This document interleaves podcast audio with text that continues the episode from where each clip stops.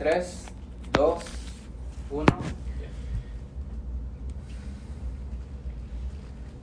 Bienvenidos al Brian Escobar Show, el podcast de emprendimiento, negocios, estrategia y ventas más grande de Centroamérica. Hoy tenemos un invitado muy especial. Primero que todo, vamos a hablar del tema que no pudimos decidir entre cuál de las dos opciones, así que nos quedamos con los errores más comunes que cometen los CEOs. Y eso va a ser de lo que vamos a estar hablando hoy, así que te va a servir en cualquier etapa en la que estés, ya sea que estés empezando tu negocio, que ya estés facturando, que ya estés teniendo ganancias o que tal vez ya esté maduro tu negocio, porque vamos a aprender de una persona que tiene años de experiencia y que sin duda nos puede aportar mucho, que es Liubomir Mitze. Bienvenido. Gracias. Y algo que yo puedo decir de Liubomir, no llevo mucho tiempo de conocerlo, de hecho nos conocimos hace aproximadamente una semana y media, dos semanas en una casa en el puerto, ahí nos conocimos y, y admiro bastante los resultados que, que ha tenido, estuve investigando en, en la página web, eh, también para conocer un poquito respecto a eso, porque ya sabemos cómo es hoy en día, que mucha gente eh, habla de resultados, pero cuando se encuentra alguien que sí tiene los resultados, creo que es importante escuchar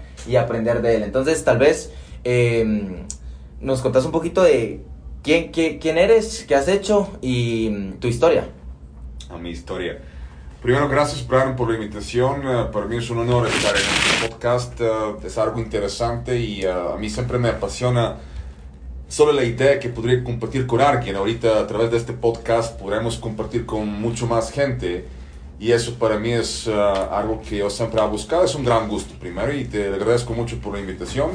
Ah, ¿Quién soy yo? Ah, esta pregunta tal vez es una pregunta existencial, pero um, voy a tratar de hacerla un poco más uh, fácil. Um, bueno, mi nombre es uh, Lubomir Mitsev. Uh, de origen soy búlgaro, nací en Bulgaria hace 42 años y poco más. Uh, de profesión soy abogado, también tengo una maestría de psicología y de verdad me aburrí ser abogado a estar en una oficina todo el tiempo, a tratar de leer documentos, dirigir a otra gente. Y de verdad tenía una muy buena, exitosa carrera como, como abogado. Fue gerente de un departamento de derecho de una empresa grande. Ah, pero después de cuatro años y medio, casi cinco años, decidí a dejar esta carrera de abogado, no importa qué tan exitosa fue. Y decidí hacer algo por mi propia cuenta, abrir mis alas y volar donde yo quiero y como yo quiero hacerlo. Entonces, más o menos, ya tengo 10 años de no ser abogado. Bueno, siempre mi corazón soy abogado, pero decidí ser más emprendedor, ah, más una persona que busca nuevos horizontes y hasta la fecha estoy aquí. ¿Y cómo fue ese momento? Eh, eh, o sea, ese preciso momento en el que fue, ya me aburrí de estar en una oficina. ¿Y cómo fue ese cambio? Porque yo creo que mucha gente está en ese preciso punto de que no le gusta lo que hace, están en una oficina metidos y tal vez les da un poquito de miedo el decir, bueno, ya, lo voy a dejar y me voy a tirar a hacer lo mío. A veces, bueno, no fue ah, de un día a otro, fue un proceso que yo tenía que retarme a mí mismo ah, por cierto tiempo y analizar y ver señales y cómo me siento y qué felicidad me da el trabajo. Yo siempre quería ser abogado, ese es un ah, paradoxo interesante. Yo me gradué con excelencia y siempre quería ser abogado. Y eso fue mi, mi idea desde, desde, desde pequeño. Tenía como 17, 18 años cuando decidí que esa es mi carrera y así aprendí a, a seguir esta carrera um, tantos años. Pero un momento vi que eso no es exacto lo que me llena, lo que me da uh, el gusto a lograr más, uh, más cosas.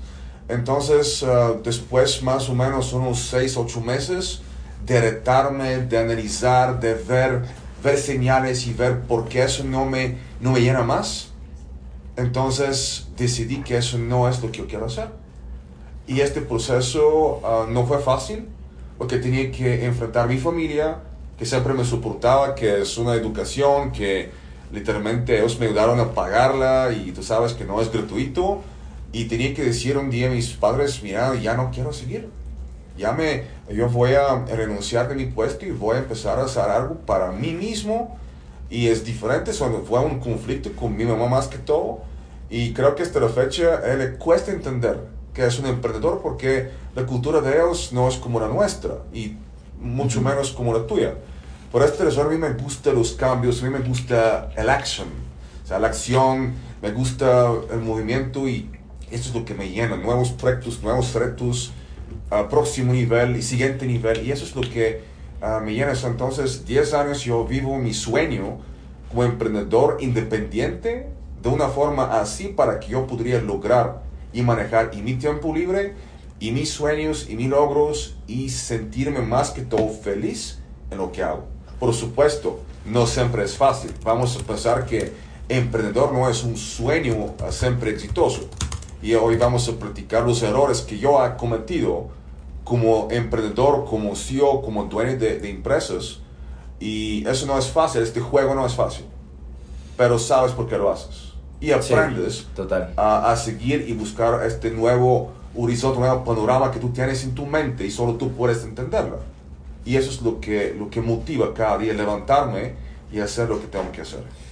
Sí, y, y hay una pregunta que yo le, le, hago a casi que todos los, los empresarios que invito al, al, podcast, que para mí es, es clave, es para Liubomiro, para Lugo, ¿cuál es el significado de la palabra emprendedor? Porque cada uno dice un, una definición distinta, pero como que todas tienen su similitud. ¿Cuál es el significado de la palabra emprendedor? Porque muchos quieren ser emprendedores, eso sí, pero no entienden qué hay detrás. O sea, creen que ser emprendedor es yo soy dueño de todo y tengo, soy dueño de mi tiempo y, y en realidad no es tan así. Esa es una buena pregunta y te la agradezco mucho. Uh, yo no tengo, tengo un significado, no te puedo dar dos, tres palabras o una línea mira, eso es emprendedor para mí. No es como un slogan. Porque cada persona tiene diferente entendimiento de la palabra según lo que ha vivido. Lo que yo siempre he hablado a mis, um, vamos a ver cómo decirlo, como clientes o como gente que, que me llaman y me buscan y mira, tengo un startup o quiero empezar un negocio o quiero ser emprendedor como tú o como cualquier otra persona. No, no soy yo el ejemplo uh, en la vida, pero sí la gente busca a ser emprendedores. Es, hoy día es muy moderno, esta palabra se utiliza uh, todos los días moderno, hablar de emprendimiento, de emprendedores, de innovación, de disrupción. Y la gente agarra esta palabra como una palabra de moda y quiere seguirla. Uh -huh. Sin saber, sin darse cuenta qué significa esto, qué carga tiene esta palabra, qué peso tiene esta palabra, qué compromiso tiene esta palabra atrás. Y la gente dice, mira, hoy soy emprendedor. Y a mí muchas veces me, me llama uh, mucha atención y me da risa. Cuando viene alguien y me dice, mira, soy blockchain ambassador. ¿Y de qué se trata? ¿Sabes qué significa esto? O no, yo soy emprendedor. Qué bueno. Pero yo prefiero decirle a la gente, mira, si tú quieres ser emprendedor, lo primero que tienes que pensar es, ¿estás listo para esta carga que vas a absorber? Si tú no estás listo, y eso tal vez es la, mi de, de, definición de la palabra, solo que poco al revés. Si tú no estás listo al inicio, a los próximos dos a tres años, a dejar tu vida social, a dejar los, las fiestas, a dejar a, a, tus amigos, dejar las parandas, como ustedes dice aquí en Guatemala, de palabra la aprendí hace muchos años.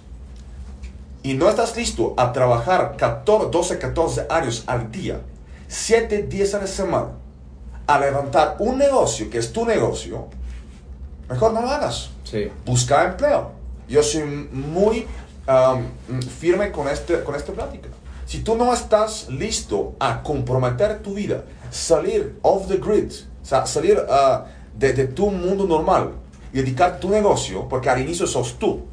La única persona que toma decisiones, la única persona que está involucrada, la única persona que cree en sí mismo, la única persona que tiene claro que tiene en su cabeza, sos tú. Y si tú no estás listo a dedicar de tu vida 12, 14 días a la semana, por un cierto tiempo de mínimo 6 meses, máximo 2, 2 años y medio, mejor no te metas en el mundo de emprendimiento. Total. No lo hagas. So, entonces, tal vez para mí, con una palabra, si quieres escucharla, es una dedicación o compromiso en otro nivel. Sí, yo creo lo mismo. La, la, única definición que he encontrado que me ha gustado ha sido esta, que es una definición que encontré de, de HubSpot. Porque la mayoría dice como es una persona que ve una oportunidad y crea un plan empresarial y busca los recursos y lo hace. En realidad no, no, es, no es así. Eso se llama oportunista. Exactamente, exactamente, yo pienso exactamente lo mismo. Yo creo que esta definición fue una que me gustó mucho, que la encontré ahorita, que fue, el emprendedor es una persona que comienza su propio proyecto empresarial al detectar una oportunidad de negocio, asumiendo riesgos financieros, yo le, le agregaría emocionales también, para llevarlo adelante con el objetivo de obtener beneficios. Y es una definición que usa Grant Cardone. Grant Cardone dice, un emprendedor es el que ve una oportunidad, asume los riesgos económicos y emocionales, porque hay muchos más emocionales, yo creo que económicos al, al ser emprendedor. A mí tampoco me, apoyaron al principio, pues los papás querían que fuera a la universidad, siguiera el patrón convencional, busca un trabajo.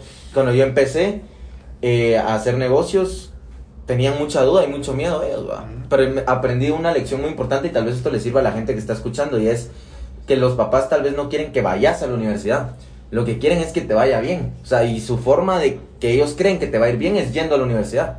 Claro. Pero no creen que, no saben que realmente te puede ir bien de decenas de formas fuera de la universidad. Entonces, cuando a mí me empezó a ir bien, que yo empecé a decirle a mis papás, estoy ganando esto a la semana, no sé qué, se calmaron y fue como, bueno, entonces no vayas a la universidad. Eso ah, me recuerda hace ya cinco años del día de hoy, ah, 2017, ah, cuando tenía un gran reconocimiento. ah, yo te conté, ah, creo que así, cuando nos conocimos, ah, cuando salía la revista Forbes. Forbes para edición LATAM, o sea, la América Latina. Y como, como te hablaba hace un, minuto, un par de minutos, yo tenía un conflicto enorme con mi familia. Mis- mi mamá es profesora, es una persona exitosa, con muchos libros, muchas conferencias. Y uh, ella fue muy, muy contenta con la idea que yo soy abogado, que tengo mi profesión y ya estoy estable. Y mi 31, 2 años ya no quería seguir con esto. Y ella quería que siguieran trabajando. Sí, por supuesto, porque así es como ellos aceptan la vida. So, entonces me costó, imagínate, más o menos unos 5 o 6 años después, yo salgo a la revista Forbes y digo, mamá, aquí estoy. Acepta mi forma de vida profesional y mira que yo lo que hago da resultados, da un reconocimiento que nunca voy a tener si sigo en una oficina con un abogado. Nunca. Pero algo tenía que hacer para que este reconocimiento, este momento de, de fama, si quieres, ya está. Y sí la calmó a ella. Y, y eso fue un um, punto muy importante donde en este momento empezó a creer que lo que hago tiene resultado o da cierta forma de beneficio. A, a este fue el mun- momento clave donde mi mamá aceptó lo que yo escogí hacer en mi vida profesional. Wow. Sí. No, es que así es, y, y- y ese es el tema, o sea, lo que quieren es que nos vaya bien, no necesariamente que sigamos un, Obviamente. un camino. La, la pregunta que, que yo tengo, que es, para mí es súper importante porque yo creo que conocemos más emprendedores que no les ha ido bien que emprendedores que les va bien, porque son muy, es una minoría. Ujú. O sea, de 100, ¿cuál, ¿cuál sería la cifra, digamos? De 100 que empiezan un negocio, ¿cuánto les irá bien? Eh, Eso, eso yo sé por dónde vas con esta pregunta ah, y gracias por, por ponerla en, en la mesa. Am, lo voy a decir así y, y yo creo que mucha gente me- ah, no va a estar contento con esto, no va a aceptar mi, ah, mi respuesta, pero es la verdad. Y yo lo veo como una persona que vive en Guatemala, pero que no es de Guatemala. Y yo analizo ah, mucho la data, veo, ah, me interesa, me meto profundo en, problemas. Y am, obviamente Guatemala es mejor país en Centroamérica. Tomemos de Panamá hasta Guatemala. Guatemala es el mejor país donde tú puedes desarrollar un emprendimiento. ¿Por qué? Por los taxes. No tanto por los taxes, dejamos esto por un parte, porque taxes es tu último, última preocupación. Lo vas a pagar sí o sí. Tienes dos regímenes, regímenes 12 plus 5 o 25. Ujú. Y así es, eso es lo que te da SAT en Guatemala. Ah, el punto es que da muchas oportunidades, hay muchos nichos donde puedes entrar y puedes lograr meter tu negocio y ser exitoso. Pero, ¿qué sucede? No es que no puedes tener negocio, es tú mismo que no logras hacer las cosas bien. Imagínate que 1 de enero, este año 2022, salen 100 emprendimientos, 100 empresas, 100 emprendedores que quieren lograr su sueño de emprendedor. Hacer un exitoso mm, emprendedor si quieres, una persona CEO, empresario más que todo. ¿Y sabes cuándo terminan este crear el primer año? El primer año, el 30 de diciembre, este año, va a sobrevivir solo tres personas o 3%. Entonces la pregunta es qué pasa con otro 97%, 97 personas durante estos 12 meses. Tiraron la toalla, vencieron, fracasaron, perdieron, porque tú entras con una forma equivocada de ser emprendedor. Nuevamente, ¿con qué compromiso vas a entrar? Mañana no vas a manejar un Ferrari o Lamborghini porque no es Instagram en la vida real. No es lo que te lo vende. Tú tienes que trabajarlo. Y muchas veces, y aquí tal vez voy a abrir paréntesis, no sé si ah, has topado, has escuchado cuando alguien viene y dice, mira, ya tengo una idea que mi idea cuesta un millón de dólares. Sí. Y a mí, en personal, me da mucha risa esto. Y mucha gente se, ah, ah, se ofende cuando yo digo, mira, tu idea no cuesta nada. ¿Cómo así? Tú no sabes mi idea. Bueno, explícame.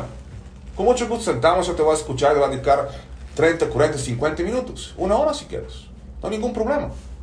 Pero cuando la persona apasionadamente me explica cuál es su idea, mira, tu idea es solo una idea. Para que poner un valor a tu idea, primero tienes que empezar a diseñarla, ejecutarla y empezar a ganar de esta idea. Y puede ser que el primer año ganas solo 10 quetzales. O sea, es un poco exagerado, pero ganas muy poco. O sales negativo. Segundo año ya tienes, pero eso es ejecución día a día. Y un momento esta idea tal vez puede llegar a un millón de dólares.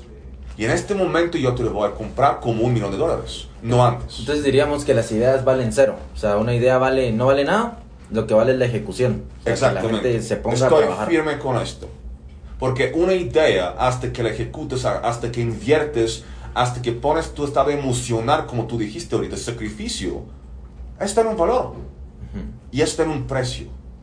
Y cuando esta idea ya en ejecución da resultados, allá podemos platicar por un negocio Sí. que es exitoso, una idea que es exitosa.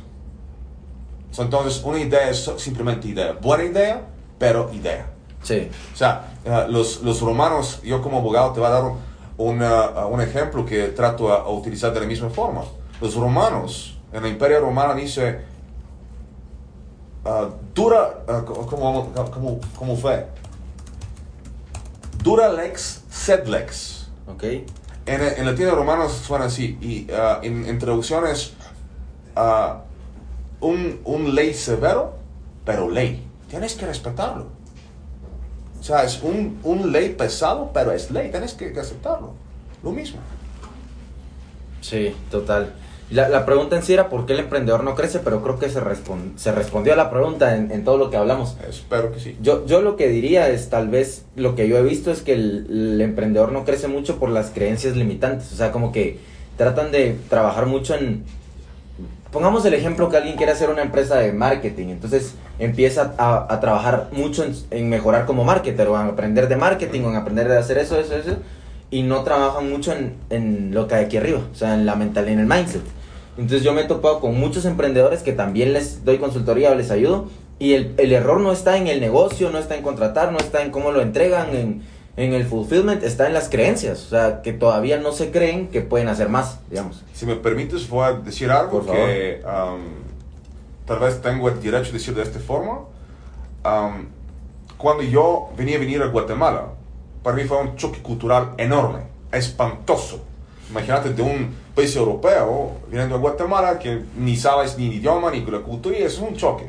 Por dos años fue un choque severo. Como yo ah, me gusta decirlo, sudor y sangre. Pero eso ya es superado, ya es pasado, ya es aprendido. Pero lo que más me molestaba desde inicio y hasta la fecha, pero no tanto porque me acostumbré, no lo acepté, pero me acostumbré a escucharlo. La gente tiene una frase que yo tengo prohibida a mis empresas, mis compañeros de trabajo, si quieres, de gente que ha trabajado en mis empresas, yo tengo una palabra prohibida. Aquí en la empresa no dijimos, fíjese, no se puede.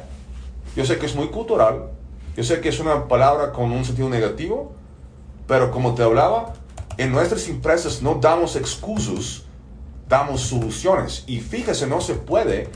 Es como un marcador a la gente a no creer y no buscar la solución.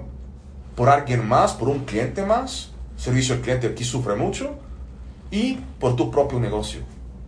Entonces, tú le dices las creencias. Yo podría soportar tus palabras con algo más. ¿Has escuchado que mucha gente dice, me encanta esto, pero no puedo uh, pagarlo? Sí, O sea, no puedo. Y la pregunta es, ¿cómo ¿Cómo lo debes pensar? ¿Qué vas a hacer tú para que puedas comprarlo? ¿Qué tienes que hacer para que puedas ir a invertir tu dinero a comprar lo que quieres? La gente siempre empieza con lo negativo y tienes que cambiar este, este mindset, este chipset y, y te da doy otra cosa. Y yo tratando de hacerlo así. Cuando tú haces favor a alguien y esta persona viene, mira, muchas gracias vos, gracias por ayudarme. De nada, no te preocupes. Nunca digas de nada. No es de nada, es fue un placer. Gusta ayudarte, pero no es de nada. Mindset. Ujú. Nada negativo, siempre positivo. Pero Ujú. es mindset. Eso es como te retas todos los días. ¿Puedo o no puedo? Y no sé, no tengo experiencia, no estoy seguro. Bueno, trata de asegurarte, trata de enseñarte, trata de capacitarte. No tienes siempre buscar a alguien. Hay YouTube, hay un montón de plataformas que te pueden enseñar. El problema es que a veces la gente no le gusta leer. Y eso es donde se atasca el negocio y nadie quiere seguir. Ah, Es muy difícil. No puede hacerlo. Sí, no, yo estoy totalmente de acuerdo. Y, y algo así para finalizar ese punto, que yo lo noté ayer y me, me pareció muy curioso de la perspectiva y óptica que tengo, que tiene uno como emprendedor, que le va bien. O sea, ¿por qué se diferencia de los que le va bien a los que le va mal? Cabal, hace unos días fui a entrenar a un gimnasio y estaban como aperturando una zona de calistenia. O sea, está el gimnasio de pesas y todo, y había una zona de calistenia al fondo. Y en esa zona de calistenia había una gran línea, había como esas que ponen para tapar las cosas, como no pase por aquí. O sea, no se pase por aquí, unas cosas amarillas. Ujú. Entonces yo le digo a todos, ¿ya vieron esa cosa que pusieron ahí de calistenia? Vamos a meternos. Entonces todos así como, no, es que está cerrado, no se puede, no, es que ahí no hay que entrar. Y yo, "Pero- vamos a ver si eso ya está puesto, o sea, tal vez está cerrado porque quieren esperar no sé qué, pero vamos a meternos. Y yo me fui a meter y entrené ahí y todo estaba bien, pero nadie quería entrar porque ahí dice que no se podía. Es Ujú. que no se puede porque está tapado. ¿Sabes? Eso me recuerda, gracias por este ejemplo. Un día estuve en el, ah, en el súper, no quiero decir cuál empresa para que no hacemos aquí comercial por, o enfocar a la gente cuál es la, la tienda que preferimos. Ah, y tú sabes que cuando andas a comprar vegetales, ah, algunos vienen en una, una, mm, una red, Sí. más de los agu- aguacates. Entonces, los que están por unidad son verdes y no puedes comprarlos, o sea, no te sirve quieres comerlo en la noche. So, entonces, los que están en la red son bien así maduros y listo. Entonces, a la par mi enfrente fue otro señor y tenía ningún problema con los aguacates. Estaban muy ah, verdes y muy duros y no, y no, no sirven. Entonces, ¿qué hizo yo? O sea, tal vez no es muy, muy ah, aceptado, pero tenía que ah, romper una red Sí. y sacar lo que yo quiero. Y el señor me miraba y digo, ¿y puede hacer esto? Por favor. Entonces, tienes que buscar salidas, tienes que buscar sí. creatividad a solucionar tu necesidad. Y la creatividad es lo que mueve todo este mundo de emprendimiento. No recibir todo por sí. Porque si a él le va bien, en tu caso, copy-paste no va a ser bien. Tienes que ser creativo Total. y a la medida de tu necesidad como negocio. Sí, yo, yo algo que le aprendí a mi papá eh, es el por qué no y cómo sí. Yo me recuerdo, yo, yo me recuerdo que siempre, siempre, siempre que íbamos a un lugar con mi papá, yo chiquito, y, y siempre le decían, mire, es que no tenemos de eso. Y, y mi papá en lugar, ah, bueno, no tenga pena, ¿por qué no? Siempre, siempre hacía esa pregunta. Ujú. Mire, ¿y por qué no? Deberían de tener. ¿Y, y dónde puedo conseguir uno? Desde chiquito yo miraba, miraba esos ejemplos. Yo creo que eso me mentalizó mucho a cuando me pasa algo, me dicen que no es, ¿por qué no? Y por eso el libro es, aquí solo aceptamos el sí. Porque Ujú. es como buscar soluciones, o sea, ¿cómo lo podemos hacer? Para mí ese es un, un punto clave. Aquí, aquí viene una pregunta para mí, esta pregunta es para mí. O sea, no sé si la gente va a agarrar valor, pero yo tengo esta duda porque he cometido demasiados errores con este punto que es la pregunta es cuáles han sido los mayores errores al contratar personal y tal vez por ahí algunas perspectivas de cómo hacerlo correctamente, porque yo sí he sufrido muchísimo con eso. Yo creo que en dos años he contratado más de 60 personas y los que estamos acá son los que estamos. O sea, como yo veo, como son seis personas, entonces So- 10%. Somos, eh, somos seis, no, no sé, somos como, no, en, en total, porque hay unos trabajando desde casa y la que viene ahorita como 10, digamos. Ok, pero Sí, como un, es un porcentaje muy bajo y todos se han ido, algunos han tratado de robar las ideas, algunos eh, han tenido poca ética, otros no tienen ética de trabajo, otros se quejan mucho. Mira, lo que tú has sufrido, creo que cualquier emprendedor o gerente general que mueva un negocio sufre de lo mismo. Por esta razón, la parte de reclutamiento no es tan fácil, no es No. publicar y recibir 150 um, ah, papeles, currículums que la gente se presenta. Ah, yo ha cometido este error y, y voy a abrir dos, dos paréntesis. La primer paréntesis es primero, y aquí lo tengo ah, como un punto porque yo sabía que me vas a preguntar. Ah, nunca, nunca contratas gente que, que te gustan. Nunca. Porque aquí ya pones un factor de favorecer a alguien y no favorecer a otro. Mucha gente por apariencia contrata gente sin pensar que solo porque se mira bien y, habla bien es buen trabajador. Nunca contratas gente porque te gustan. Ok. Contrata gente profesionales. Y mucha gente hace este error. Y no debes hacerlo porque después es complicado, la persona no sirve, tú tienes que despedirla, rompes relaciones. Y yo también tengo un paradigma, no contrato amigos. Por lo mismo, mira, mejor quedamos amigos y no enemigos después, porque si tú no haces bien el trabajo, tengo que despedirte. Y aquí Sí. no hay dos. Si yo favorezco a esta persona, el otro equipo me va a cuestionar mi forma de, de actuar. ¿Y familia? También, tampoco. Lo siento mucho, peor, porque vas a quebrar relaciones que no debes tocar. ¿Y cómo despides a tu mamá, digamos? ¿O, cómo O tu papá, a- tu hermano, tu primo. Sí. Después ah, la mamá de, de tu primo te llama, mira, ¿qué hiciste con mi hijo? ¿Por qué lo despediste? El pobre no tiene trabajo y tiene dos hijos. ¿Y quién está culpable? Tú. ¿Y quién no hizo el trabajo? Él. Entonces tu negocio, tienes que pensar primero en tu negocio. Otro punto. Mucha gente, no quiero decir 99.9, contrata por currículum. Sí. Entonces, ¿qué pasa aquí en Guatemala?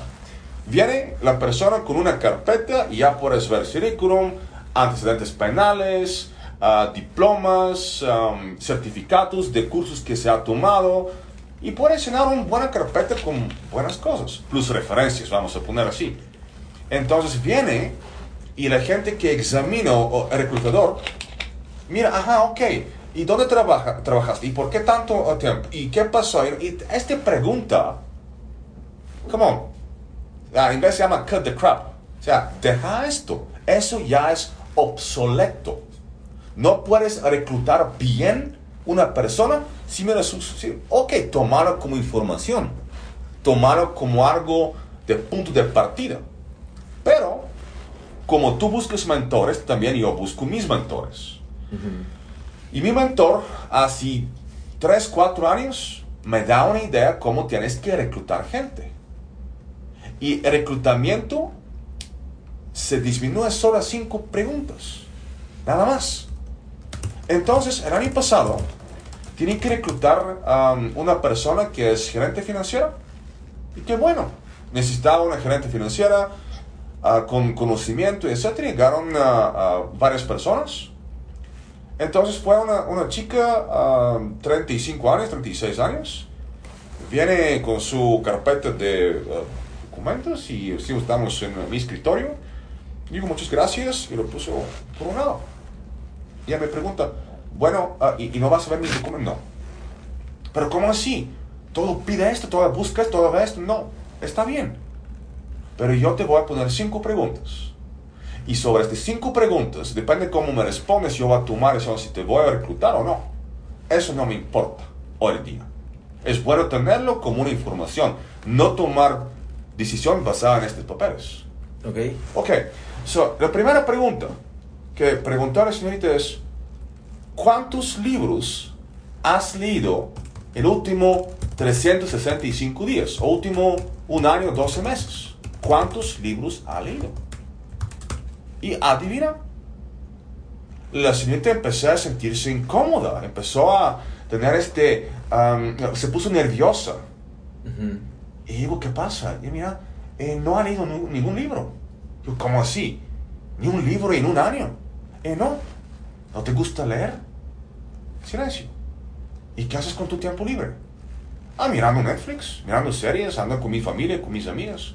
Pero no encontraste 12 horas o 24 horas de leer un libro. Bueno, para mí es check. Ok. ¿Ok? No leíste ningún libro. Punto. Ok. Segundo. Y si, y si hubiera dicho, leí 15 libros.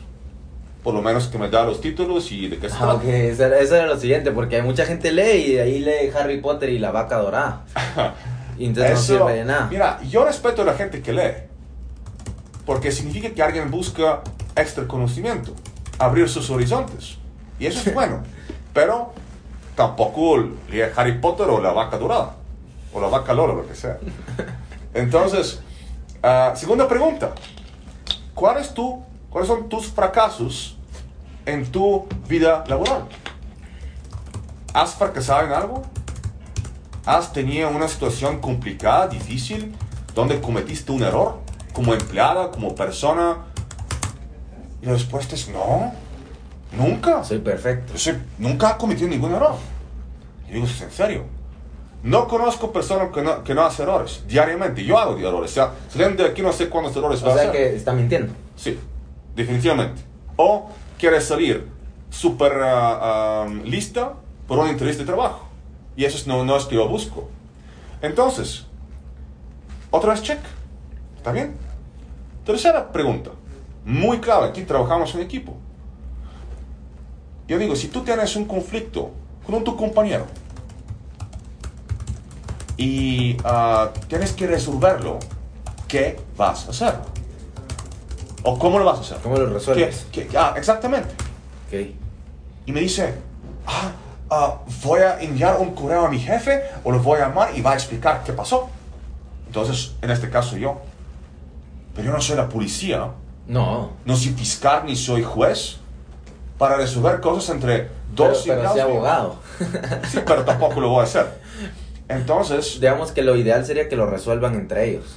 Obviamente, obviamente, porque si tú, alguien te cae mal, no soy la persona que tengo que decir, mira, cae- caiga bien a esta persona porque caes mal.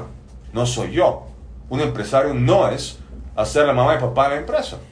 Punto. Entonces, ah, la cuarta pregunta fue muy parecida a la parte de, de conflictos, pero la quinta pregunta fue, mira, quiero que tú agarras tu teléfono enfrente, o sea, tenía un iPhone, y llamas a alguien de tu listado de contactos, donde lo pones en speaker, yo quiero hablar y preguntar qué referencia me va a dar por ti. Pero ahí sin que esté preparado. Enfrente. Wow. Ahorita llamas, como yo tengo este teléfono aquí, y tú mira, luego llama a alguien con mucho gusto. Me das 30 segundos a llamar a la persona y lo pongo en speaker y, y preguntas. La persona empezó a temblar y no logró sacar ningún contacto, pero tenía aquí en la carpeta por lo menos tres que son preparados a dar buenas, eh, buenas referencias. ¿Y qué preguntas se le harían a la persona? Digamos, si, digamos que si llama y lo ponen en speaker, ¿hablaría, hablaría usted? Sí. Ah, ¿Qué preguntas se le hacen a...? Ah, va a preguntar, mira, ah, ustedes con esta persona, estoy aquí por un, tipo de entrevista de trabajo, esta persona vale o no vale para contratarlo o cómo la, la ve. O sea, preparar a la persona. Entonces, no logró hacer esto. Y ah, para, para no cansarte, la persona que recluté, es importante saber qué respuesta da y por qué año y medio sigue trabajando conmigo. Ok. Y Porque no trabaja tres meses o seis meses, año y medio trabaja, pero la forma como lo recluté me garantizó que es la persona correcta por mi equipo. Pero que... Y, bueno, terminamos. La última pregunta. Esas son las, las- las preguntas, no me recuerdo cuál fue la cuarta, pero más o menos por allá van las preguntas.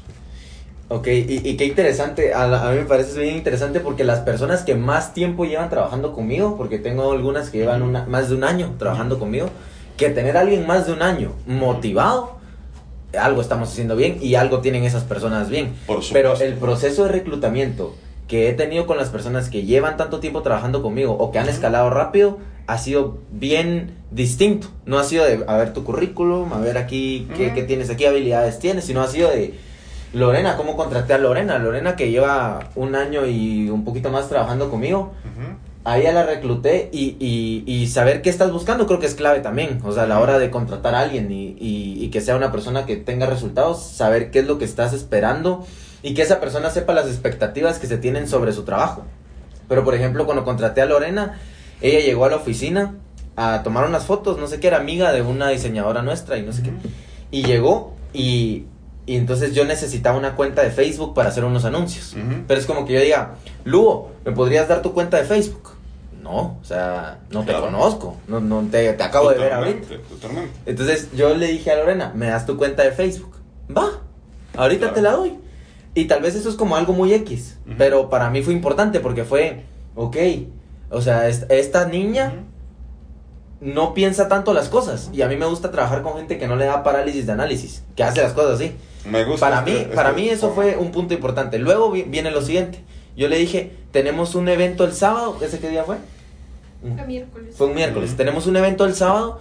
Necesito que presentemos, que hagamos una presentación y también quiero que hagas una intro de, de para, para videos de, de la agencia. Ella no sabía editar videos y para el sábado aprendió a editar videos.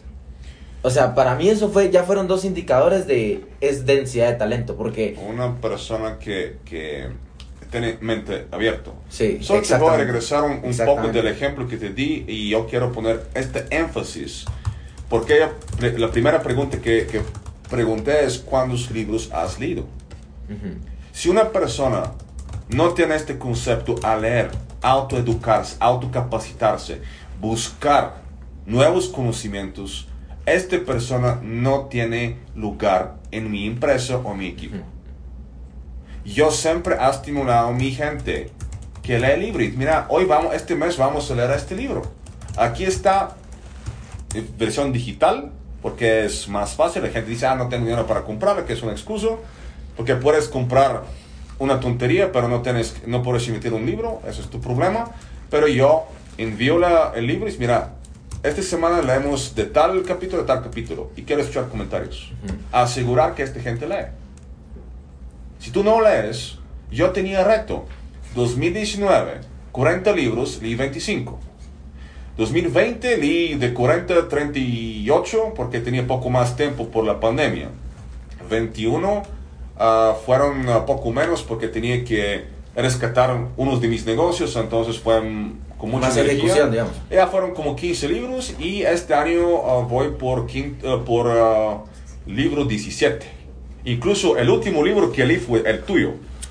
Exactamente este. Entonces, eso es el último libro que leí y eso no fue planificado. Entonces, tengo un libro extra. ¿Y qué tal? ¿Se leyó rápido o no? Ah, demasiado rápido, más ¿Verdad? o menos me costó como dos tardes, de, de, de tres a, a, a seis y el libro fue leído. Yo tengo una pregunta que personalmente fue Ujú. una problemática que enfrenté cuando empecé a recibir dinero. ¿Ok? Porque es distinto cuando alguien trabaja para una persona y te pagan mensualmente y tú Ujú. sabes que tienes que hacer tu presupuesto a cuando a ti te está llegando dinero constantemente Ujú. y sabes, tengo este ingreso el otro mes también y el Ujú. otro mes también y es un ingreso bueno. Y yo me topé con un problema que fue que empecé a comprar cosas, relojes y uno va aprendiendo, pero creo Sí. que sería algo muy valioso para la gente escuchar cómo controlar el ego con grandes cantidades de dinero. Cuando ya empiezas a pasar, digamos que los 5 mil dólares al mes, que aquí en Guatemala pues ya son como 40 mil, digamos. Ya creo que con 40 mil al mes alguien ya empieza a tener una vida buena. Bien bonita. Um, Y si también cometí un error ahí, ¿va? o sea, como CEO, de empezar a recibir ese dinero y decir, wow, lo voy a, voy a comprarme el Porsche, o voy a comprarme el Maserati, o, o- o no sé. Eso, eso es, ah, ¿cómo te digo? El ego ah, es como un cuchillo de dos filos. Puede ser tu amigo porque es tu motor, porque, o sea, te va a abrir ah, una, un paréntesis. ¿Has visto un candidato de presidente que no tiene ego? No, nadie, ninguno. Donald Trump, Joe Biden, Bush, sí. Obama, todos. Lo mismo pasa con los emprendedores. Hambre de poder. Ujú. Pero el motor que te mueve hoy, ser emprendedor, soy, ser, ser diferente, es mi ego personal. Algunos me dicen, sos creído. ¿Sabes qué tan creído? No sé. Pero el ego es que te motiva a levantarte y a hacer algo distinto. Pero como puedes ser un buen amigo tuyo y buen consejero, a sacarte de la cama ir a trabajar por tus sueños, de la misma forma cuando tus sueños empiezan a dar resultado, este ego te produce como los dos ah, que te abren tus orejas, el angelito y el diabolito. Entonces, ¿qué escuchas? Es mismo origen tu ego. So, entonces, tienes que pensar y antes de empezar a ganar un montón de dinero, tú tienes que tener este plan. ¿Qué voy a hacer cuando tengo 40 mil al mes? Cuando tengo 100 mil al mes y cuando tengo un millón del al mes? O, o gano un millón al año. ¿Qué voy a hacer con esto? Si tú no tienes un plan establecido, prepararte por éxito y saber qué voy a hacer, mejor no te metas en este cajón. Por supuesto, no voy a negar que yo también tenía este cosquilla ahí de comprarme algo lujoso, relojes o lentes, gafas más que todo. O ah, algo que me gusta un buen carro. No hablamos de Toyota, hablamos de un carro de lujo. Y, y cada uno lo tiene porque mira, trabajé tanto y quiero disfrutar. Puedes hacerlo, pero en, ah, en resultados mínimos. Ok, comprar tu reloj, no hay problema. Vas a gastar, ¿qué? 10, 20 mil quetzales. Gastátelo. Si quieres, tanto. Si quieres cambiar y darte poco más ah, lujo de la vida, hazlo. Pero en parámetros muy pequeños. Ya. Si tú sabes y estás preparado y ahora tienes en tu plan, ¿qué voy a hacer cuando gano tanto? Ya no voy, eh, el, el porcentaje de cometer un error es mucho menos. Sí, eso pasa con las estrellas de, de Hollywood o los cantantes. De una noche por el otro estás famoso y todo habla de ti y te vuelves loco. Y eso es cuando no estás preparado del éxito. Todos lo queremos, todos buscamos el éxito, todos queremos ser exitosos. Tú me presentaste como una persona exitosa, pero si no estás preparado por este éxito, ya fracasas. Pierdes tu fortuna, pierdes tu credibilidad, pierdes tu um, posicionamiento donde estás.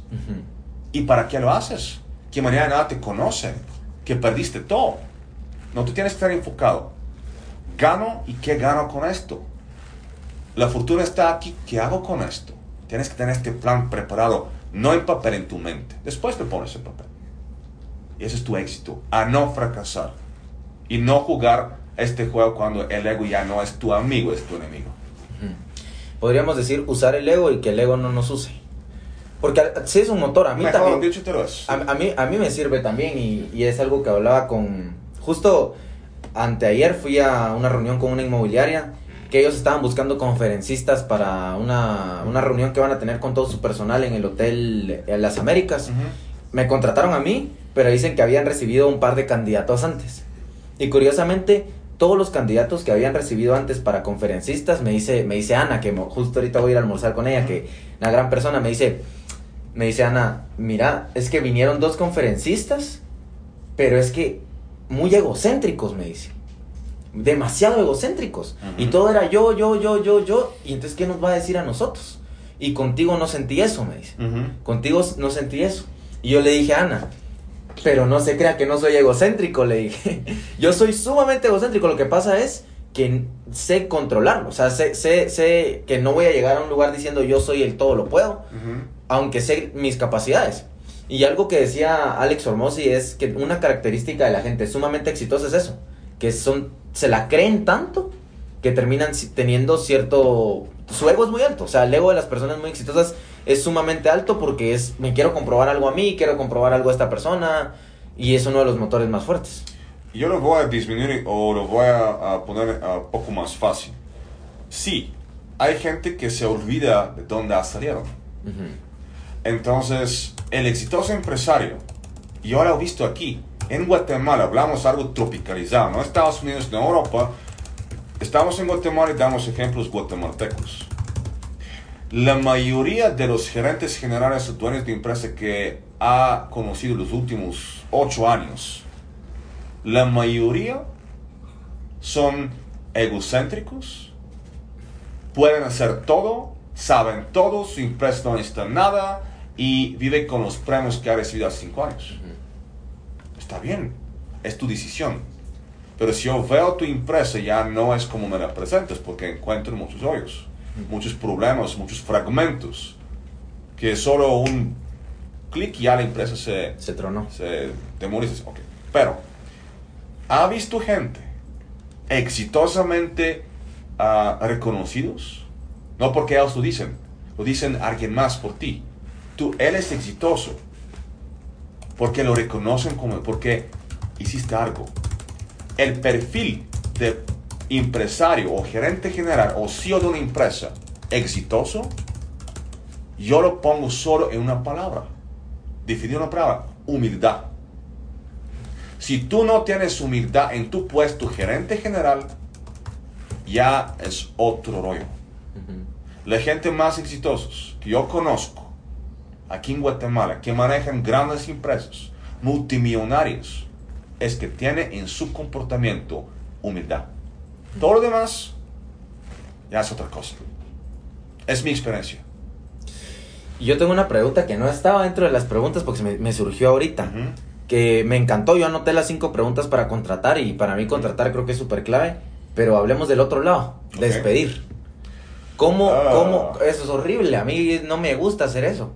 Pero digamos, digamos ¿cómo, ¿cómo se hace ese proceso? Si es mejor hacerlo rápido, es mejor darle tiempo, porque también tengamos en cuenta que la gente, digamos que, no sé, tam- tampoco se puede despedir a alguien de la noche a la mañana por, puede ir al Ministerio de Trabajo, o sea, cual- cualquier cosa. Entonces, ¿cómo es ese proceso y cómo es recomendable hacerlo? Buena pregunta y una pregunta difícil de responder. Despedir a alguien no es fácil, pero tienes que tomar la decisión rápido. ¿Por qué? Cuando tú tienes en tu casa a alguien y este alguien ya no es tu amigo, es tu enemigo, tú tienes que quitarlo de la casa y cerrar la, la puerta con la llave tras su salida. Hay empresas que normalmente y eso pasa más en Estados Unidos, pero también en Europa, grandes corporaciones donde maneja información sensitiva y confidencial.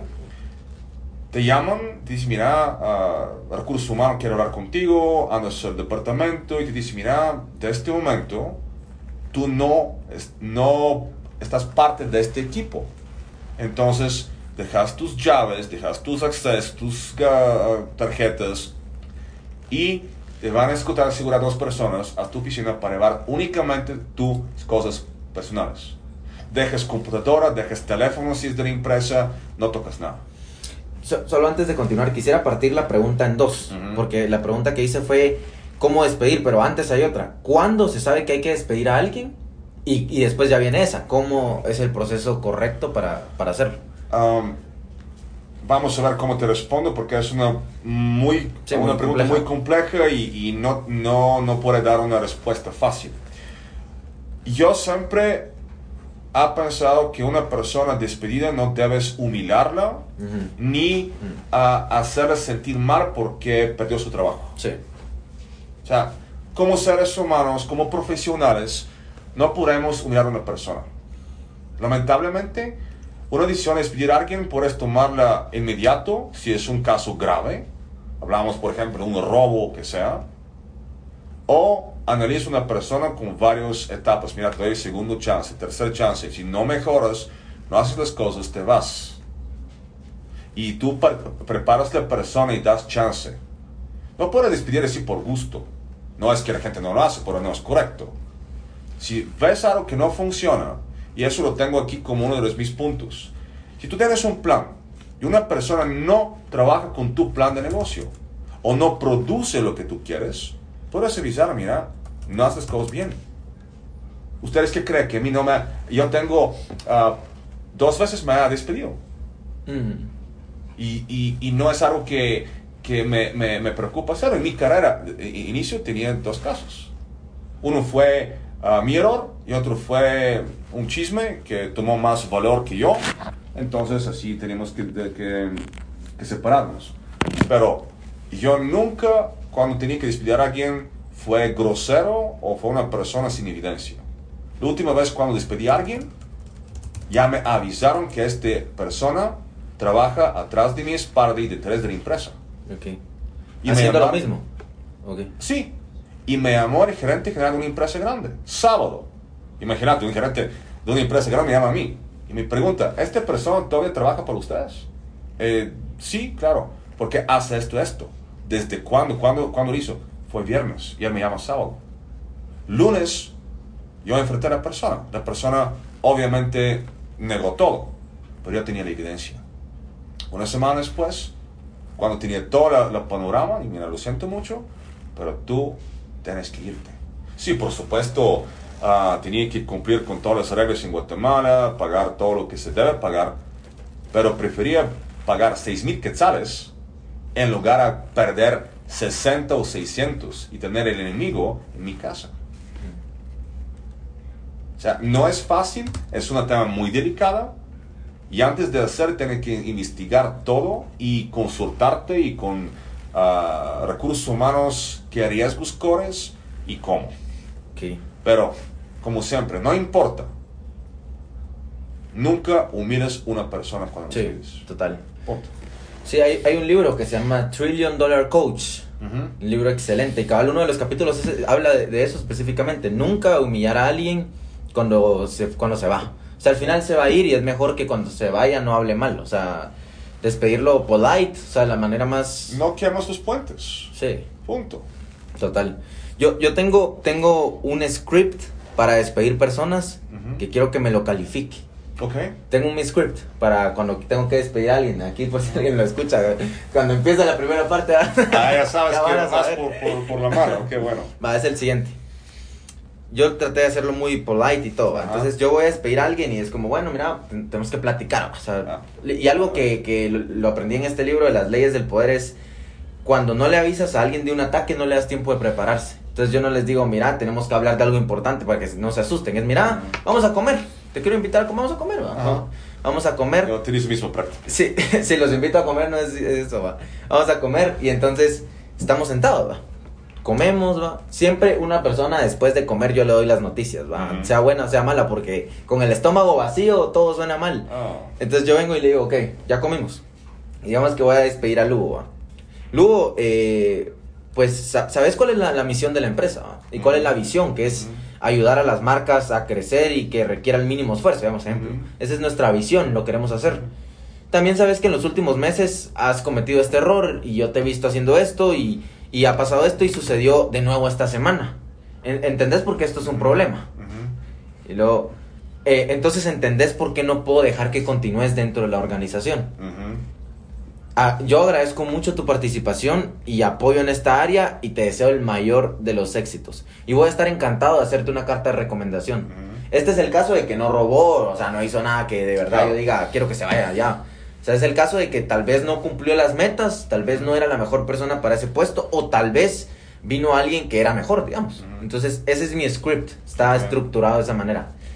Am, tú sabes que soy muy transparente contigo Sí, y sí, soy muy persona lo que. Nunca te va a decir, mira, estás bien y, y andas por un Sí, mal camino. Am, en Guatemala y por sí, la gente no le gusta cuando tiras enfrente a su cara o sus ojos y utilizas palabras como una condena, o sea, la palabra error. ok. Ah, porque eso es como, lo siento, pero es como un castigo. Mira, visión, visión, está bien. Tal vez lo sabe, tal vez no lo sabe. Pero cometió errores, tú lo sabes. Pero tú lo cualificas como error. Para él puede ser otra cosa. Entonces vas a tener una confrontación entre dos opiniones. Sí. Y automáticamente, cuando dices, mira, cometiste este error y esta semana otra vez, automáticamente la persona va a poner la posición defensiva y va a dar y, y- y va a tratar chance a explicar qué sucedió, que no fue solo él o ella, que alguien más, y etcétera. Y en este momento va a tratar psicológicamente que tú cambies tu opinión y presentar que, mira, no fue solo yo. Ah, No, no tomas decisión tan fea. ¿Por qué me castigas? Tú no sabes la verdad. Para ti es un error, para mí es un caso que no lo considera como errores. Entonces entras automáticamente en un conflicto.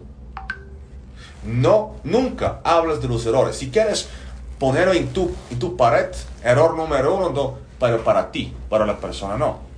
Yo, en particular, voy a ir por otro lado. Voy a preguntar a la persona, ¿estás contento con la empresa? Ok. ¿Estás contento con el equipo? Y si dices, sí, sí, estoy contento, me Ok. encanta, aquí quiero retirarme. ¿Cómo, cómo, cómo, cómo evalúas tu trabajo los últimos tres días o tres meses o tres semanas? ¿Qué? ¿O cómo Ok. tu trabajo? Sabes que bien, pero mira... Puede mejorar. Sí, entonces tienes que dar chance o guiar a la persona a encontrar sus propios errores, pero que él anda a esta conclusión.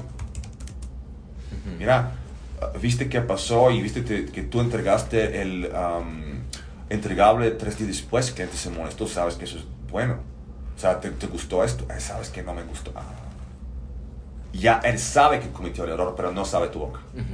Eso es el punto. Y si tú quieres... Hacer que él diga el error. Sí, que él encuentre, que él se da cuenta. Tú puedes guiarlo por dónde. Pero él tiene que entrar a entender, ah, eso no fue bueno. Eso no fue correcto. Eso que hizo no ah, puso el negocio en peligro. La persona tiene que entender. Y tal vez no te lo va a decir, pero lo va a sentir.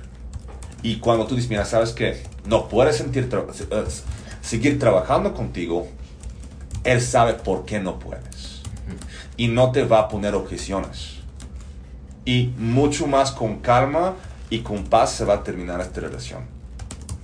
Ok, excelente. tienes que ah, tratar a guiar a la persona a encontrar dónde falló, dónde no hizo las cosas bien. Sí. Pero nunca mirar son tus cinco errores. ¡Boom! Te castigo. Vas a generar un enemigo en Sí. lugar de una persona que te mira, me despidió este jefe, pero fue buena onda conmigo. Sí. O me enseñó. ¿O me que- ayudó? ¿Qué errores tengo? ¿Qué? Así es. Ok, perfecto. Genial, pues yo, yo tengo como una pequeña política, digamos, porque también hay que saber cuándo se le puede dar una segunda oportunidad a alguien y cuándo no. Por supuesto. Yo tengo como la siguiente política, que es las personas que consiguen resultados y comparten nuestros valores van siempre hacia arriba, o sea, siempre van a crecer.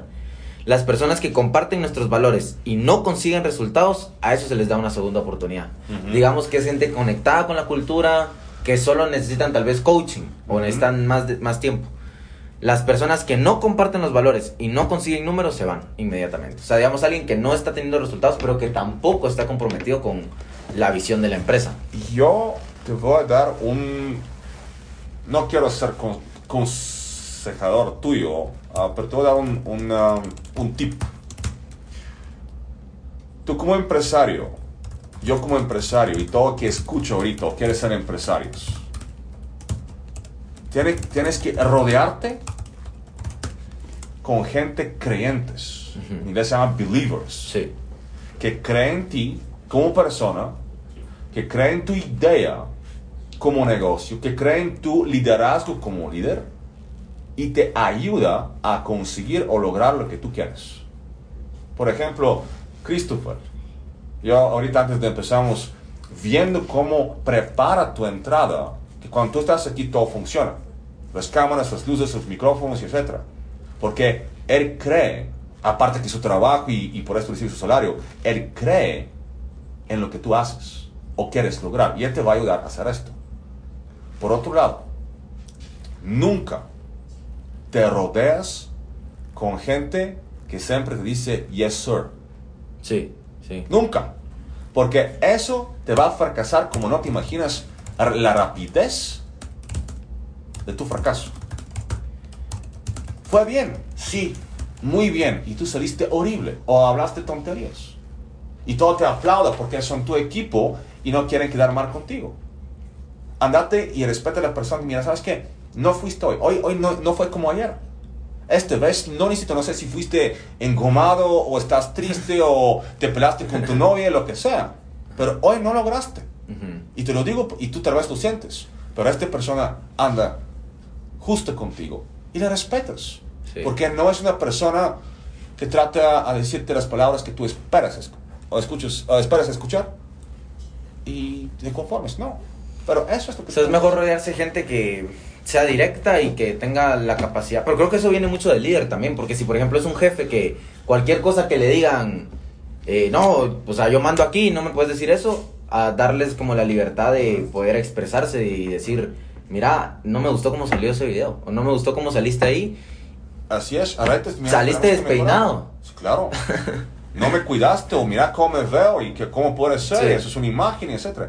Pero sí, um, la gente tiene que, que entrar en tu ritmo. Pero sí, el líder, eh, aquí no hablamos de, de jefes. Sí, hablamos de líderes. Y, y yo tengo una, una frase ah, cuando contrato a alguien. Digo, tú no vienes a trabajar para mí. No, tú vienes a trabajar conmigo. Mira esa diferencia. Conmigo es que yo estoy justo trabajando contigo en el mismo nivel. Si soy tu jefe, yo te pago los horarios, yo te mando, te doy las órdenes, pero trabajamos juntos. Sí, Y aquí 90% de la empresa, yo soy jefe y lo que yo te digo, eso vas a hacer. ¡Boom! Error número uno. Por esta razón, el tema de liderazgo aquí sufre mucho. Jefe es mucho, líder es poco. Pero que logras ese liderazgo y ya ganaste. Y ganaste bien. perfecto.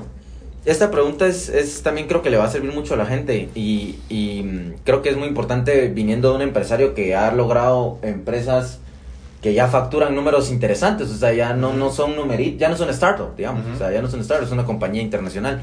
Entonces, ¿cómo escalar un negocio? Y tal vez habla- hablamos un poquito de los errores que se han cometido al escalar dichos negocios, hablando de cero a 100 mil dólares, pongamos, Ujú. de 100 mil dólares a un millón. Porque es muy distinto, ¿va? o sea, cuando ya se llegó a los 100 mil dólares, ya al menos hay recursos que se pueden usar. Ah, Cuando Ah. estás en cero, estás en cero. Ujú. y, y no sé cómo fue el- viniendo a Guatemala, si estaba en ceros. Y...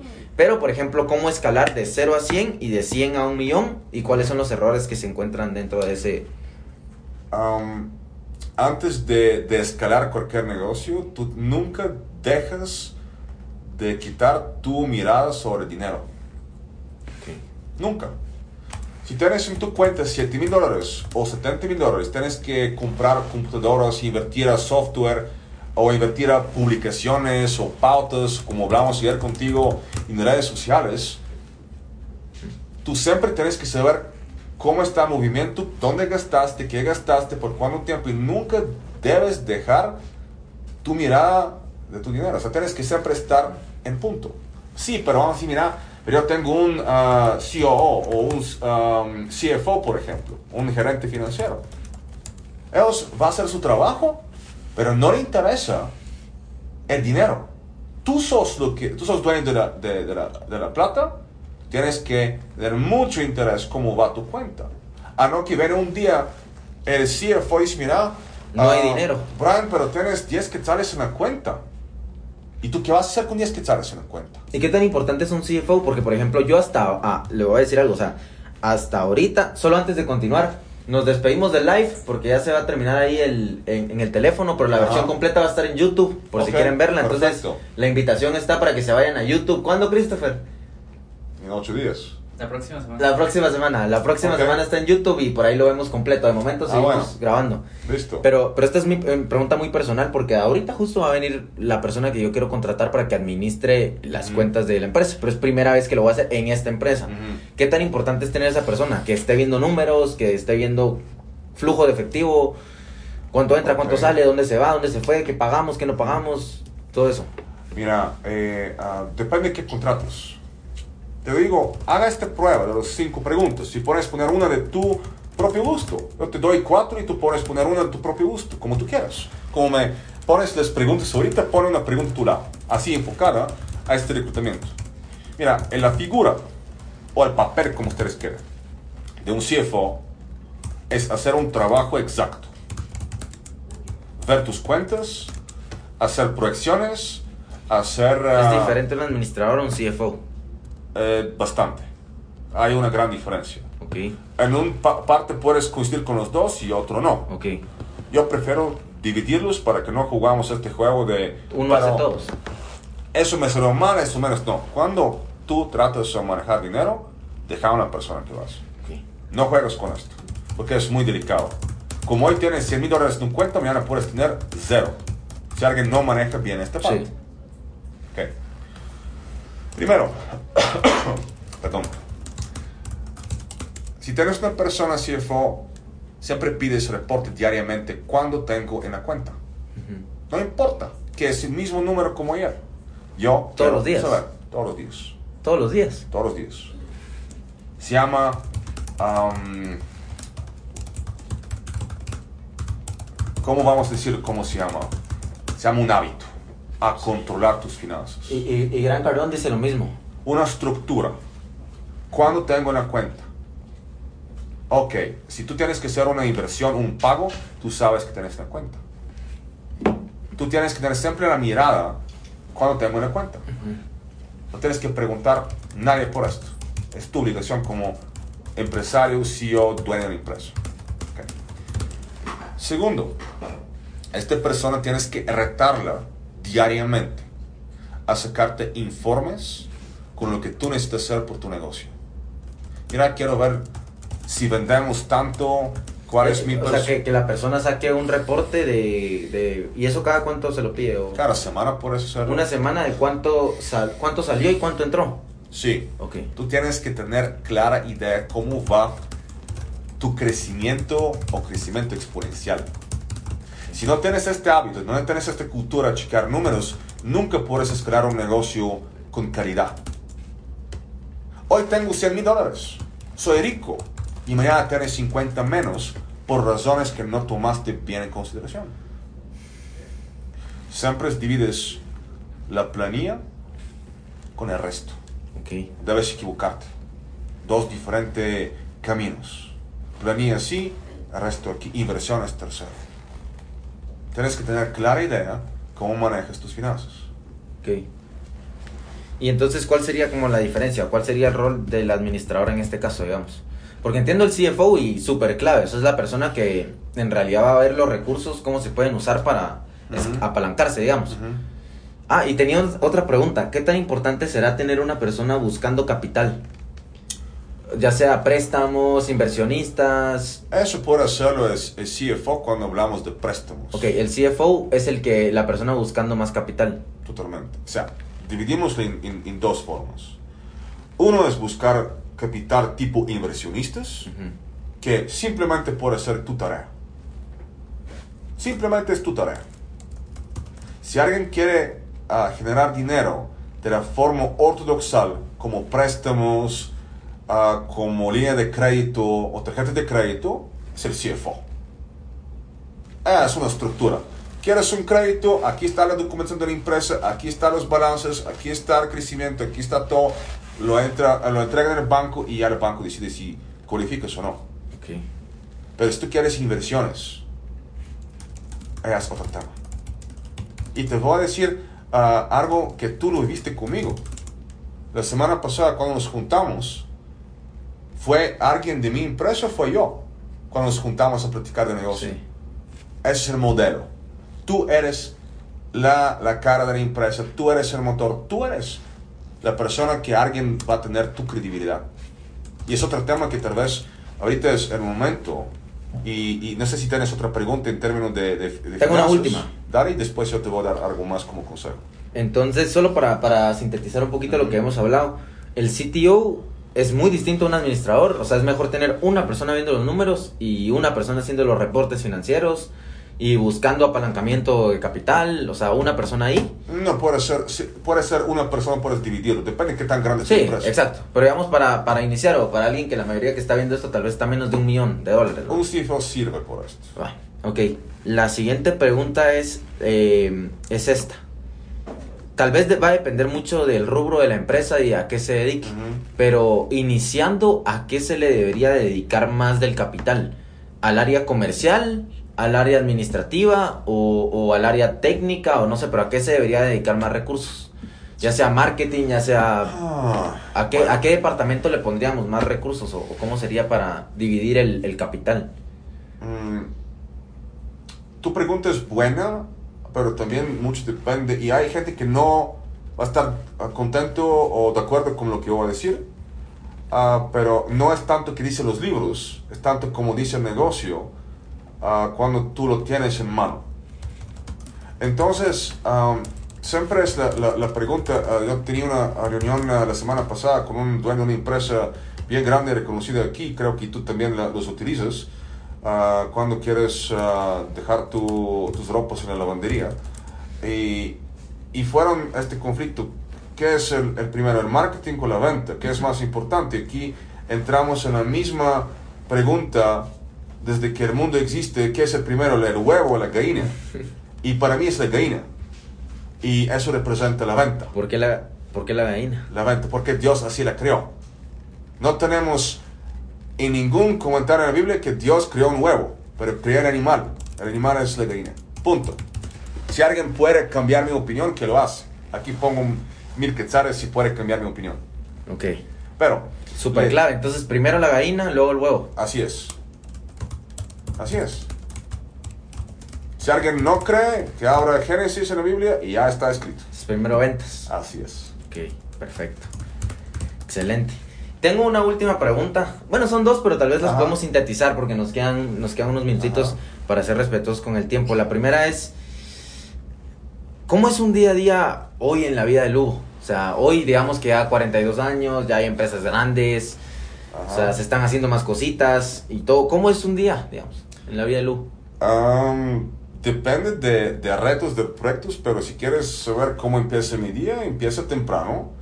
Yo soy una persona que me levanta tipo... Mi alarma usualmente 6 y 10. ¿Por qué 6 y 10? No 6 0 0, no sé. Así se quedó con años. Y sí, ah, tal vez si mi cuerpo aceptó 6 y 10 que me levanto. Entonces, ah, usualmente ah, los grandes empresarios tienen una rutina. Yo tengo mi rutina. Yo usualmente veo las noticias, noticias en Europa, que son 8 horas antes que nosotros, cuando me, me levanto. ¿Y dónde? ya, ¿Dónde, dónde las ve? Ah, En Facebook, en los um, ah, sitios de, de noticias. Entonces después ah, veo mis correos, ah, trato a entender qué, qué espero mirando mi agenda. Por supuesto, nunca arranco sin un café, es obvio. A, a veces depende cómo está el día, si no tengo reuniones temprano, voy al gimnasio. Entonces después ah, te bañas, te, según la- el día te pones la ropa que corresponde, formal o casual. Tú te recuerdas, hoy te pregunté cómo quieres que, me, eh, que voy aquí, entonces como no me respondiste en tiempo, así me ves. Entonces ah, ah, yo soy muy puntual con mis ah, reuniones y trato de mostrar ah, respeto a la persona que me recibe, que voy a llegar a su empresa, a su oficina en el tiempo. Eso es importante. No importa que vivimos en Guatemala o en, en Nueva York, el tiempo. Tienes que respetar a la persona. Si él no respeta es otro tema, pero tú tienes que respetar. El tiempo es un factor que si lo pierdes, no puedes recuperarlo. Dinero puedes recuperar, pero tiempo no. Entonces, utilizas el tiempo como mayor prioridad o factor y allá puedes invertir más en tu tiempo. Organiza tu día así para que todo puedas hacer en el día. Ok. Y no dejes nada para mañana. O sea, es otro principio bíblico si quieres, ah, que no dejes dejar las cosas para mañana, porque mañana es otra cosa y eso que lo retrasaste puede ser que nunca lo vas a terminar. Entonces trata de tener una agenda simple pero exacta. Ok. Y tienes que hacer 10 cosas, haz 10. Y si te alcanza por un 11, anticipar algo, hazlo. Una agenda simple pero exacta. Sí. Ok. Tengo tres reuniones y me voy a dedicar a esto. Después puede pasar muchas cosas. Ok. Entonces tienes que tener tiempo a seguir hacer lo que te piden. Pues, pues qué interesante. O sea, qué interesante. Me interesa siempre saber cómo, cómo es cómo es la vida de alguien. Aunque yo siempre le digo a la gente que no, no tiene que estudiar porque mucha gente dice, ¿cómo será la vida de Jeff Bezos ahorita? Y entonces estudian cómo es la vida de Jeff Bezos ahorita. Pero él ya es exitoso. O sea, él ya se levanta, él dice que se levanta a las 7, toma tres decisiones y terminó su día. O sea, él está en otro punto, digamos, de la vida que cuando un emprendedor está iniciando, que es, ah, no, yo entonces yo me levanto a las 7, tomo tres decisiones y ya voy a crecer como Jeff Bezos. No, no, no. no. Y entonces estás estudiando a alguien en la curva más... algo que me decía uno de mis mentores también era, nunca estudies a alguien acá, estudia qué Ah. estaba haciendo cuando estaba subiendo. Ujú. Entonces, para mí eso es el punto. No, no sé cuántos tiempo tenemos, pero te voy a robar al final, si quieres. Sí. Porque para mí es muy importante a decirte en, ah, en aspecto de negocio lo que quiero compartir contigo. Ok. Es muy importante. me sorprendió que no me preguntaste esta pregunta, pero te voy a anticipar, porque tal vez tantas preguntas no puedes preguntar todo. Muchas veces pides op- opiniones de diferente gente. Y hay que decir, mira, aquí estás bien, aquí estás mal. Mucho cuidado con esto. ¿A quién permites hablar en tu vida? Te dan derechos a hablar en tu vida y también tienes derechos a hablar en tu negocio. Si tienes 10 personas y dices, mira, estás equivocado, tú sabes que no, y hablan cosas tontas, no puedes fracasar tu negocio. Si alguien te da consejo, pregunta cuál es su background, cuál es su conocimiento, de dónde lo tiene este conocimiento, cuántos años trabajó en este negocio, si tiene experiencia a darte consejo o no. Entonces, mucho tienes que tener cuidado de quién pides consejo y quién te da consejo. Yo tenía errores a escuchar gente con consejo que se- así se ocurre, así te da, oh, no, ¿sabes qué? Yo pienso hoy así. Y tú, Sí. boom, caes malo. Entonces, eso. Por otro tema, hoy día es muy moderno que aquí si sales en la calle y vas a ver un montón de asesores, consultores, life coaches. Y no quiero decir nada a los life coach, porque tú sabes ah, que a mí me considero más mentor que coach por una sola razón. El mentor muestra sus casos de éxito de su Sí, propia ya, empresa. ya vivió el camino, digamos. Si alguien viene y te dice, mira, Brian, dame 20 mil dólares o 20 mil quetzales, más tropicalizado, para arreglar tus problemas en tu empresa, si tanto sabes arreglar mis problemas, andate, abro un negocio, pones 100 personas empleados y arréglalo allá, a ver cómo lo vas a hacer. Y por supuesto va a decir, sí, pero no es mi trabajo. Sí, porque es más fácil no manejar negocios, solo dar palabras lindas de afuera. Claro, total. Si tú quieres hacer algo, metete en el fuego, pierde un montón de dinero, gana otro montón, ya puedes hablar. So, entonces, ah, lo siento mucho que tengo que utilizar este nombre, pero ahorita como platicamos contigo de este famoso ah, Top G Andrew Tate, eh, como estamos de la moda, vamos a tocar este tema. Él tiene una frase, eh, alguien lo, lo criticó por su Bugatti, ah, este color que tienes, qué feo. Digo, ¿y, y, y tu Bugatti qué color tiene? Entonces, no puedes dar consejos a alguien si tú no viviste esto, lo que él vive. Ujú. Odio a escuchar cuando alguien da consejos de matrimonio cuando nunca fue casado. Sí. Horrible. Pues no, es horrible. O sea, entonces, la credibilidad, y te voy a decir algo. Una persona tiene credibilidad del volumen de gente que lo escucha. Y acepta sus consejos. Yo me puedo parar aquí, ah, estamos en, en zona pradera. Me puedo parar enfrente y hablar todo el día y nadie me va a escuchar. No me hace creíble a lo que voy a decir. Ujú. La credibilidad es depende del volumen de gente que te escucha Ok. y permite que tú influyes en su vida o su negocio. Eso, fácil. Y, y pueden haber mentores para diferentes áreas, porque por ejemplo yo me topaba con, ah, una persona, yo le decía, es que mi mentor en real estate, en bienes raíces, es Donald Trump. Y me decía la persona, yo odio a Donald Trump, me dice, ¿viste cómo engañó a su esposa? Yo le dije, pero es que no es mi mentor de matrimonio, le dije yo. O sea, no es mi, no, él, no me, él no me está enseñando a ser un buen esposo, porque tal vez ahí falló, pero en el otro juego es extraordinario. Estoy de acuerdo contigo y aquí coincidimos perfectamente. O sea, O sea, hay mentores para todo. Hay un mentor, puede ser un mentor para fitness que tal vez en las finanzas está quebrado, pero es excelente, está, está en forma. Claro. Puede haber otro que tenga un dineral y sea infiel. Y yo no le voy a tomar esa parte, ¿va? No, claro. Pero le voy a, pero cómo hizo dinero, eso sí te quiero escuchar, porque Por tienes el resultado. Entonces, para mí eso, eso era clave. La última pregunta que yo tenía es, es- yo siempre se la hago a la gente porque me gusta leer. ¿Cuál es el siguiente movimiento para Lugo? ¿Va? Si no se quiere comentar acá, pues está Uh. bien. Pero ¿cuál es el Uh. siguiente movimiento? O ya toca el retiro, Ah. vámonos a Hawái a echarnos un puro. O, o si es, eh, hay otro movimiento. Eh, Sabes, Ah, hace tiempo vi ah, un, ah, ah, algo en Facebook. Dice, si no estás en Forbes, te regresas y empezás a trabajar hasta que llegues. Y, y yo, un año antes de este, de este foto que vi en Facebook, ya estuve en Forbes.